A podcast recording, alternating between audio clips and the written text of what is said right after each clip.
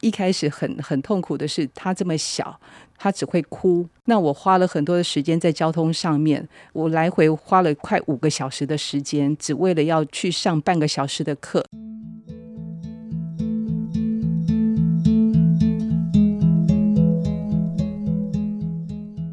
欢迎朋友们一起来忙里偷闲。最近这几年呢，我们台湾的结婚率还有生育率，其实降到了史上最低点，已经到了国安的层级了。所以呢，一旦有人要结婚、要生宝宝了，我们都会非常的开心，都会祝福他。而每一对正在孕育宝宝的夫妻们，都衷心的期盼孩子一定要健康。但是，如果孩子一出生就有生理上的障碍，那又该怎么样来面对呢？今天的忙里偷闲，我邀请到了妙容妈妈来分享她的教养心情。因为妙容一出生，不但因为不足月而住在保温箱，而且医生也宣判妙容的视觉有障碍。那我们也邀请到了今年刚满二十岁的妙容。谈谈她自己的学习经验。首先欢迎妙容妈妈。我怀孕的产程并没有不顺利，但是有一天晚上我就突然了早产，生了妙容，所以她在不足月的状况下，她就进了保温箱两个月的时间，过程当中就验出来是视网膜剥离，所以让她的视觉部分就丧失了。对，所以他是、啊、一出生没多久哎，对，没错，嗯、所以他他是在呃三十周出生之后，他就有两个月的时间是在保温箱。那我只能就是在看护的时间可以去探访他，然后在家里头呃挤母奶，然后送去医院给他。嗯嗯，对嗯对，那个过程其实是很很难受的。很追星的，对不对？是是是。妙容现在已经二十岁了，对，她今年二十岁，才刚过完生日，啊、双十年华。是的，是的。你怎么样来形容你这个女儿呢？我的女儿她非常的阳光，而且她很正向，就是遇到她的老师，大部分给我的评价都是这样。嗯，对。那我也觉得她是一个开心果。对，虽然她在呃小时候也给我很多的挑战。嗯，对，但是我觉得他也同时带给我很多的学习，生命上的学习。他的视觉的状况有一点点可以看得到吗？他的视网膜剥离，他是完全没办法造影。那视网膜剥离的状况，就像我们照相机抽掉底片的时候，你可以看到闪光，可是你没办法造影，所以他可以分辨得出明暗，白天晚上。可是他没有办法告诉你说他看到的是什么，嗯、所以他从出生到现在，他不知道我长什么样子。妙容妈妈真的是一个非常乐观的人哦。说到孩子不知道自己长什么样子，竟然还可以笑得出来耶。那妙容妈妈，我们很想知道说，在妙容小的时候啊，因为一出生就看不见了嘛，那你又是怎么样带着他来学习的呢？我的孩子在十一个月大的时候，他就开始了早期的疗愈课程。嗯、是，那早期疗愈课程是对于他，因为是是让孩子，他失去了视觉的学习，所以他有很多的部分，他是需要去建构的生活经验的部分，而且是要每个动作的分解。比方说好了，喝水倒水，对我们来讲，明眼人是很容易的。可是对孩子来讲，视障孩子来讲，他没有经历过这样的一个经历，他不知道什么叫做倒水，他不知道水倒多少叫做满。嗯，对，要倒多少才是，更何况是倒热水。嗯哼，对，所以生活中有太多这些过程，我们觉得理所当然，就是会的的这个部分。他们都是必须要靠重复学习。嗯哼，你刚刚说那个时候送他去进行早疗，只有十一个月大耶。对，虽然大家说我我带孩子去上课的时候，邻居说：“哎呦，妈妈，你你培养自优生啊，这么早就带他去上课。嗯”可是有很多的时候，表达各方面，他其实都可以。在很早的时候就就可以开始建构了，对，嗯、就是训练他有逻辑、有建构的这个概念。那这个这个概念建建立下去之后，非常帮助他以后的学习。比方说，好了，呃，就是时钟的方向，对他们来讲是非常重要的。几点钟，我我在表达的时候，我不能就是用一些比较童言童语来告诉他。他以后，比方说，我们最最常跟婴儿讲“奶奶”，嗯啊，那但是他对喝奶奶，可是他以后他要把它连接到牛奶，嗯，所以牛奶是一个。最终学习最终学习的这个智慧智慧，对，所以我们就不要去呃，就是再跟他说奶奶了。对对对，所以这个部分就是说，我们要去透过这样的一个咨询，然后再来就是训练他，就是说呃，比方说呃，他摸到这个奶瓶之后。告诉他说，这个就是牛奶，嗯、就是正确的命名它，让他跟这个听到的这个名词、嗯、这个语汇跟实体上产生连结。嗯，对，所以这个字汇是要是正确的。是是是，嗯、对。然后还有一些呃正确的，比方说他要他要能够专注，能够听、嗯、分辨、表达，对、嗯、各方面。那所以呃，我我是没有预设说他。十一个月大，他要学到什么？但是我觉得，我我就是一个，呃，觉得说他应该是只要能够帮助到他的，我都很愿意花时间、花花心思去去陪伴他。对，那一开始很很痛苦的是他这么小，然后。他只会哭，嗯，那我花了很多的时间在交通上面，呃，我来回花了快五个小时的时间，只为了要去去上半个小时的课。哇，他哭了半个小时，嗯，对，可是有些妈妈就放弃了。对，呃，学校跟我们讲说，很多妈妈她她就她就放弃了，嗯，对。那我觉得说哭只是因为她她还不知道，还陌生，那我需要给她时间跟给她机会去学习，所以累的是我们。对，但是我们最终就是要陪伴他。对，那还好，就是这样子。呃，时间他哭了多久？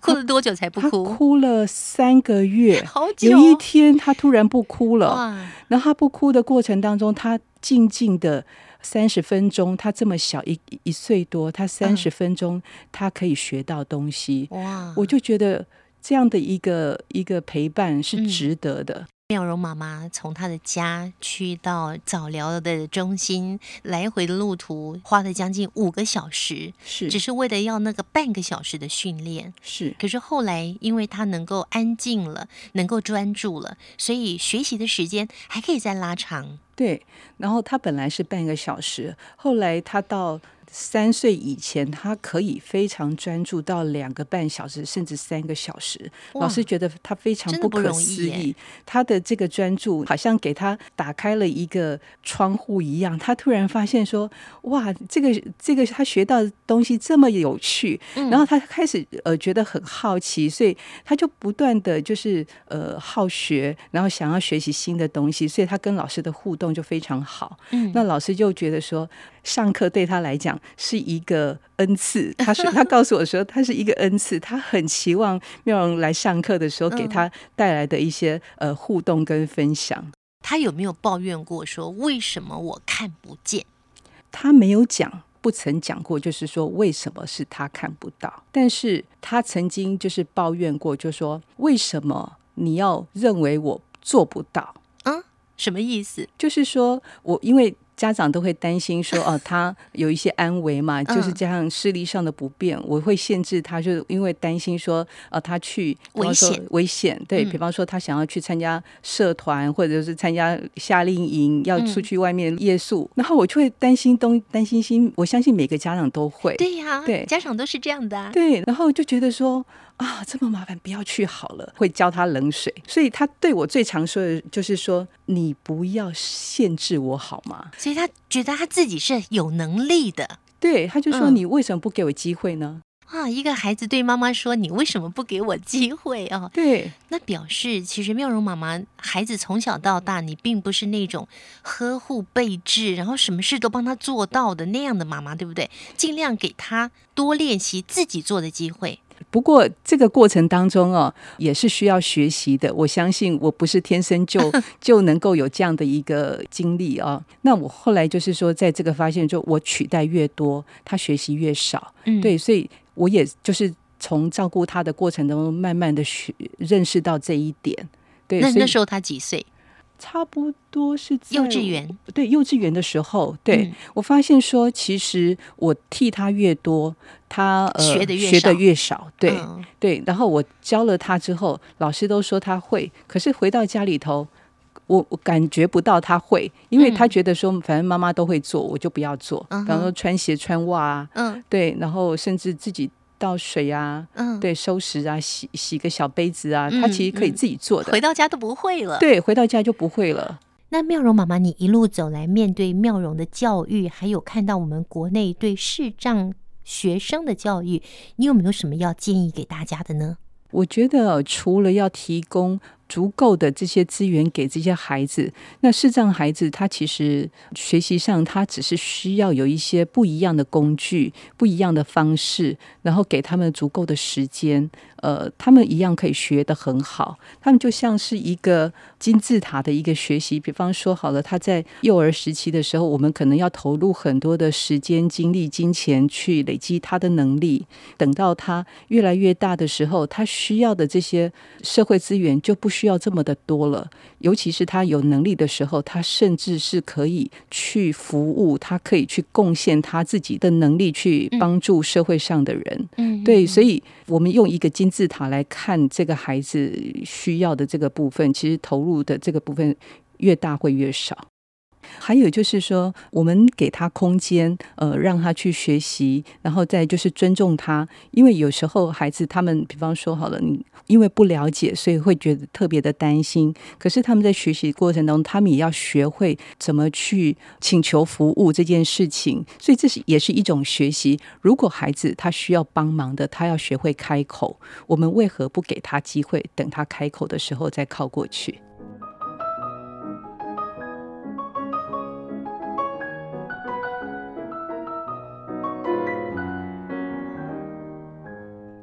除了妙容妈妈的分享之外，我们也透过电话连线邀请到了妙容本尊哦。我们现在来听听妙容的分享。嗨，大家好，呃，我是思妙容。那我七年之前从台湾到加拿大念书，现在嗯大学。你在大学主要学的是什么呢？呃，我现在学的电脑，电脑，以后想要做城市设计之类的。啊，想要做城市设计。那那边的求学环境啊，对你来说友善吗？呃，我觉得还不错，自由度比较高，很多东西比较会需要自己去争取，自己去告诉学校的老师同学你需要的是什么，那他们可以怎么样协助你。那像台湾的话，就变成说你比较不能有自己太多的想法，那。就是在学校里，至少都会被准备好，你不用太担心这些东西，各有利弊吧。那妙容对于你的视力有什么想法吗？我其实没有什么好或不好吧，因为毕竟我从出生到现在，我有记忆开始就是一直都是这样啊。我也不会觉得，如果我视力比较好的话，那我会不会过得比较好？可能会不一样吧。那我可能接触的人群会不太一样。我想要做的事情，或者是我的想法，可能会不太一样。我觉得没有什么特别的，我就是一个很平常的人。哦，对于你自己觉得自己是一个很平常的人，并不独特。但是在台湾的那段时间，跟到加拿大之后，有没有不一样？就是别人对你的看法？别人对我的看法是有的啦，嗯、就是对于任何的生长者的一些看法，在台湾的时候。比较会有我需要麻烦别人的感觉，在加拿大，我在路上，如果比如说你问路，或者是你做做什么，你比较会有人用对待一般人，你就是你就是问路，就就这么简单，不会再给你同情啊，或者是怜悯啊。嗯，对，因为说真的，这些东西。就是有时候会这样造成困扰，不太好。其实你觉得自己是有能力的，但是他们给予太多的协助了，对，对不对？如果妈妈把你保护的非常的周到，什么都不让你碰，什么都不让你去，就是为了你的安全，那你猜猜你会怎么样呢？说真的，我认识很多人都有这样的状况。我会觉得就很可惜，因为你这样子的话很难去融入到一般社会当中，那对以后的生活，就是我觉得会影响很大。所以你觉得这样蛮可惜的，没有办法让自己可以发挥自己的天赋喽？嗯。最后有没有什么要特别提醒我们大家的呢？我觉得就是很多东西顺其自然就好，不要想太多，那就是以平常心看待吧。